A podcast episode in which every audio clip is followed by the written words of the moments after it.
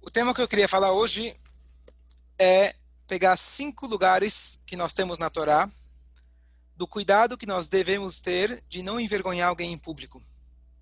Esse é um tema que quem já foi envergonhado em público, se alguém te chamou atenção, te menosprezou, é um dos piores sentimentos que a gente pode ter. O Talmud fala pra gente que se você envergonha uma pessoa, é literalmente como se fosse, como se fosse que você matou aquela pessoa. Por quê? Claro, tem o sentido psicológico, a emoção da pessoa daquele momento, mas além disso, literalmente eu disse por quê? Porque a pessoa fica branca. Significa que você mexeu, tirou o sangue da cara dele e foi para algum outro lugar. A ideia é, quando se, na linguagem bíblica, quando você fala matar alguém, Deus nos livre, você fala chofer damim, derrama sangue. Então, a pessoa que ele envergonha outra pessoa, ele está literalmente tirando o sangue do outro. Vamos começar com uma passagem clássica. Primeira passagem, vamos voltar aqui para o Gênesis, para o primeiro livro da Torá. Abraham teve um filho chamado Yitzhak, teve um neto chamado Yaakov. Yaakov ele teve vários filhos. Um desses filhos era o Yehudá, que é, na verdade, a tribo do rei Davi, a tribo do leão. Yehudá, ele, Yehudá, ele tinha três filhos. O primeiro filho se casou com uma moça chamada Tamar. Ele era pecador, ele morreu. Ela então fez o levirato. Ela se casou com o cunhado e ela casou então com o segundo filho chamado Onan. Ele era pecador e ele morreu. Depois de dois, ela chegou e queria casar com o terceiro. Ela pediu para o sogro e o sogro falou: Espera um pouco, que meu terceiro filho, Sheila, ele é pequeno. Na verdade, ele queria ganhar tempo. Ele não queria que o terceiro filho dele corresse o risco de morrer. A Torá conta para gente de que ela, inclusive com intenções divinas, a explicação é longa, mas ela previa, na verdade, que ela teria filhos com a descendência de Eudá, e como ela viu que o sogro não estava dando para ela se casar com o terceiro filho, então ela se vestiu como uma mulher de rua. Eudá tinha ficado viúvo.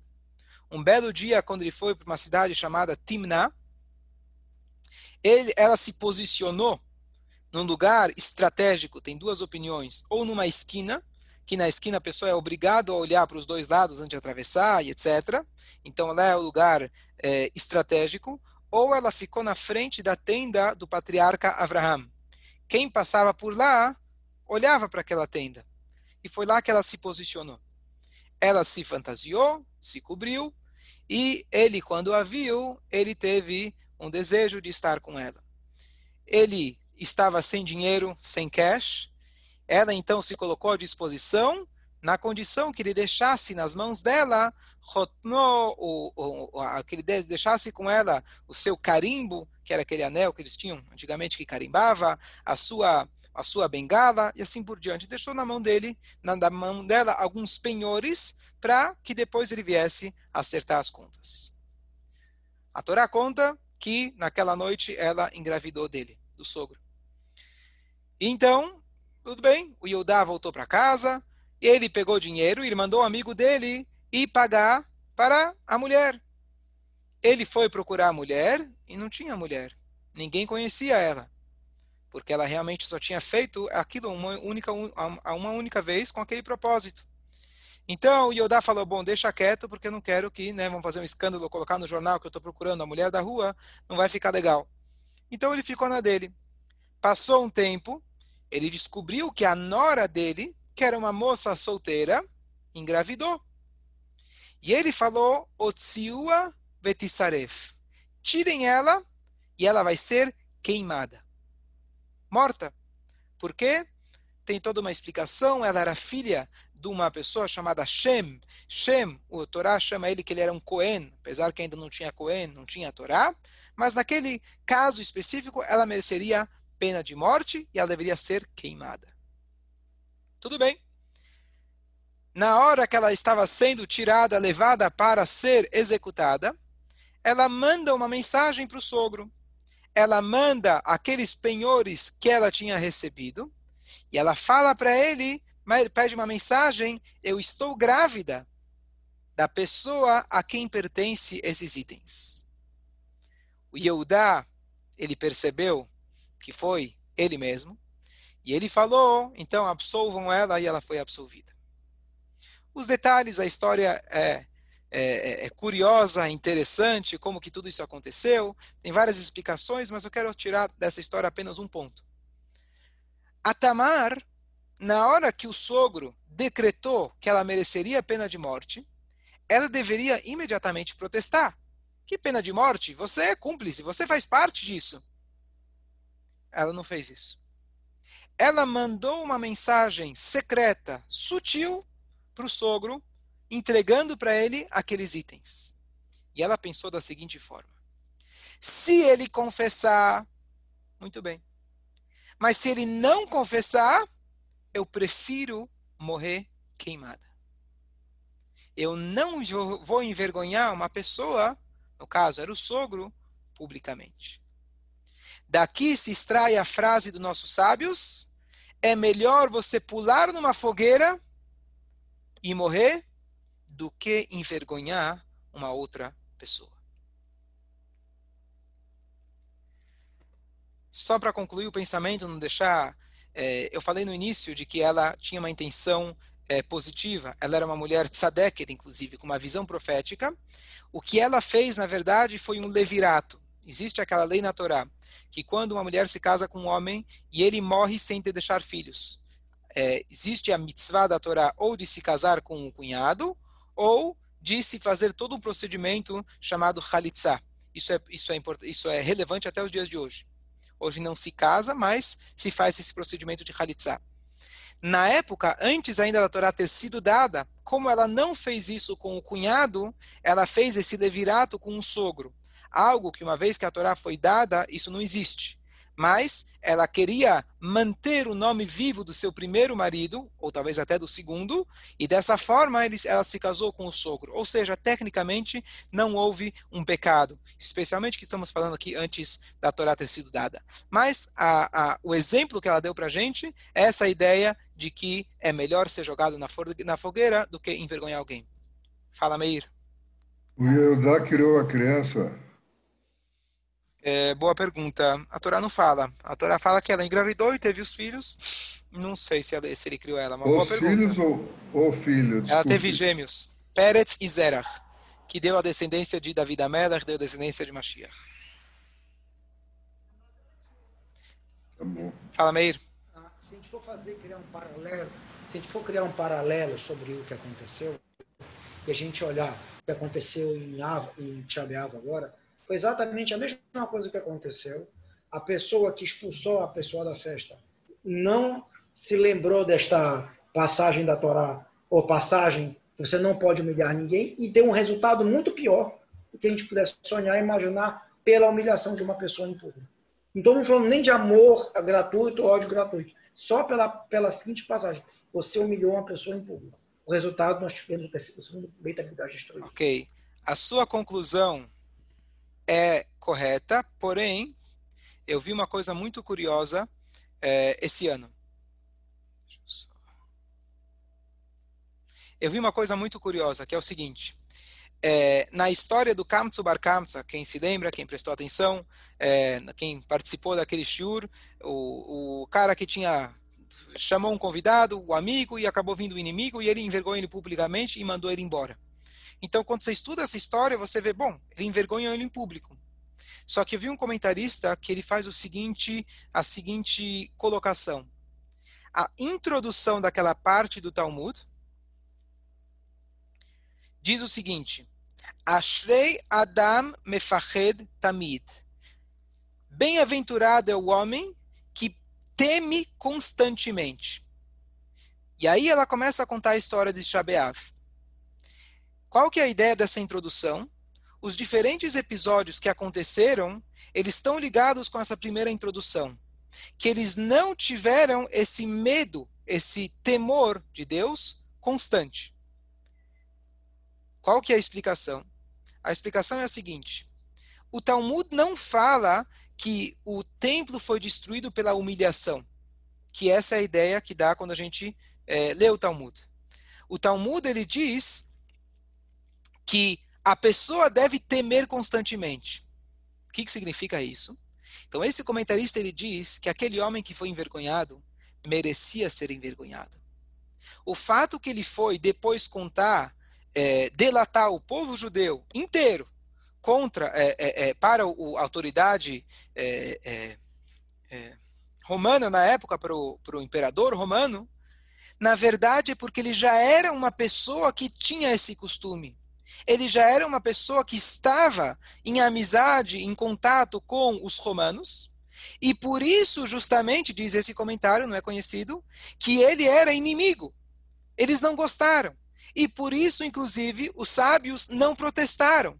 Porque aquele homem, ele pode se enquadrar naquele, no, naquilo que se chama rodef, que é aquela pessoa que está procurando te matar. Só que provavelmente não era algo iminente, algo tão óbvio, então ninguém matou ele. Mas ele era uma pessoa mal vista, porque ele se aliou, de alguma maneira, com os inimigos do povo judeu. E por isso, então, conclui essa explicação dizendo de que ah, o problema não foi, por exemplo, faltou Avat Israel, poderia trazer o versículo de Avat Israel, teve ódio, etc. O problema foi que a pessoa deve ter um medo constante. Que quer dizer um medo constante? A pessoa deve sempre olhar as possíveis consequências dos seus atos. Às vezes, seus atos são corretos, justificados, tecnicamente legais, porém a consequência posterior pode ser extremamente negativa. Alguém que está constantemente com medo, com uma consciência divina, ele vai avaliar e reavaliar muitas vezes antes de tomar uma atitude especialmente drástica, especialmente publicamente. Então a ideia geral que você falou é correta, porém depois que eu li essa explicação, coube muito melhor nas palavras do Talmud. Não estou retirando que não houve uma, é, que teve realmente, teve falta de amor ao próximo, que foi isso que realmente trouxe a destruição do templo, mas nesse episódio especificamente existem aqueles que dizem que é, não foi esse o problema. Isso não vai contra o conceito de amor ao próximo que a gente sempre tem que buscar o bem do próximo, olhar a parte positiva por um único motivo. O único caso, vamos dizer o único, mas praticamente o único caso que a Torá fala que você pode matar alguém sozinho é se alguém está te ameaçando agora de morte, você tem que matar ele primeiro ou se proteger. Ou se alguém fala, eu vou te delatar para as autoridades, a Allahá Hoje precisamos né, saber como se aplica na, na, na prática. Não estou falando para ninguém aprender isso e fazer isso em casa. Mas se alguém fala, eu vou te delatar pelas autoridades, ele colocou a cabeça dele em jogo. Essa é a prática, mais ou menos, a linguagem do Talmud. Se alguém é um delator, não tem negociação. Você mata ele imediatamente. E a gente viu qual foi a consequência, literalmente. Eles, é, é, eles em vez de avaliar e reavaliar, ele foi o traidor que ele literalmente acabou com todo o povo. Claro, como você falou, ele é um modelo. Ele não foi, não é a única coisa que causou a destruição do templo. Mas quando se trata de delator, não podemos ter pena. Situação número 2 da Torá. E aqui a gente passa para de envergonhar um outro ser humano para algo um pouco mais sutil. Vamos voltar, passar para frente agora, para a história de Bilam. Resumindo, tinha um povo chamado Moab, seu rei se chamava Balak, o povo de Israel estava se aproximando para a terra de Israel, iria eventualmente passar pelas suas terras, e ele queria partir para a ofensiva.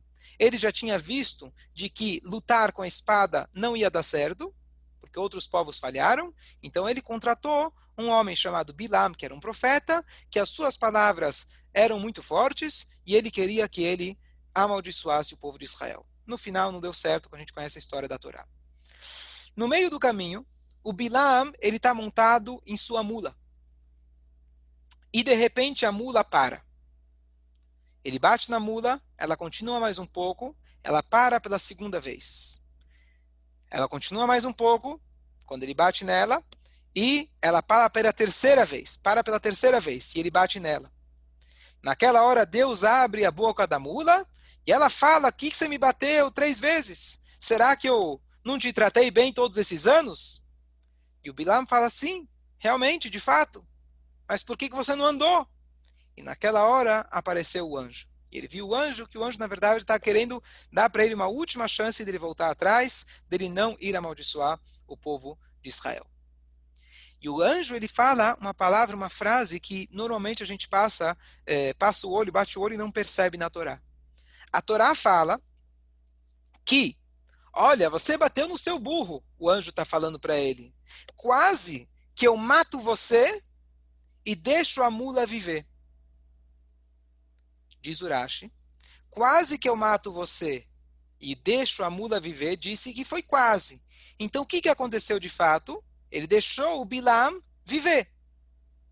Mas ele matou a mula de Bilam. Quase que eu deixo você viver e mato e, e, quase, quase que eu mato você e deixo ela viver. A dedução é que aconteceu exatamente o contrário. O anjo matou a mula. Aquela mula que não fez nada de errado, que três vezes parou porque ela viu o anjo, ela foi a mula que conseguiu falar, ela foi morta. Por que, que ela foi morta? que ela fez de errado? Dizem nossos sábios uma coisa inacreditável. Para que ninguém diga, vocês estão vendo essa mula? Essa mula foi aquela que envergonhou Bilam. Essa mula foi aquela que deu um fora no Bilam. Ela enxergou o anjo e o Bilam, o grande homem, não enxergou. Deus matou a mula. Ou seja, Aqui estamos tratando de maiores, um dos maiores perversos da nossa história. Uma pessoa que tinha um poder sobrenatural igualado a Moshe Rabbeinu em profecia, e ele usou isso para o mal. Então é o ápice da maldade. Alguém que conhece Deus e ele é capaz de, uh, de capaz de ir contra ele e renegar, ser, ser rebelde com, por completo. E essa pessoa iria ter um tipo de vergonha seria envergonhada, seria humilhada, e não de forma direta, de forma indireta. Quando alguém visse a mula, talvez iam identificar que essa mula que deu, que humilhou, que envergonhou, que deu um fora no Bilam. Deus preferiu matar a mula. Eu não sei, eu não sei dizer se a preocupação de Deus era tanto com o Bilam ou mais com a gente. Da gente aprender o cuidado que a gente tem que ter em não envergonhar o próximo. Pode ser que o cara é um malvado. Eu trouxe a exceção logo antes. Falei que o cara que vai te delatar, você tem que tomar cuidado. Mas pode ser a pior pessoa do mundo. Ele não pode ser humilhado publicamente.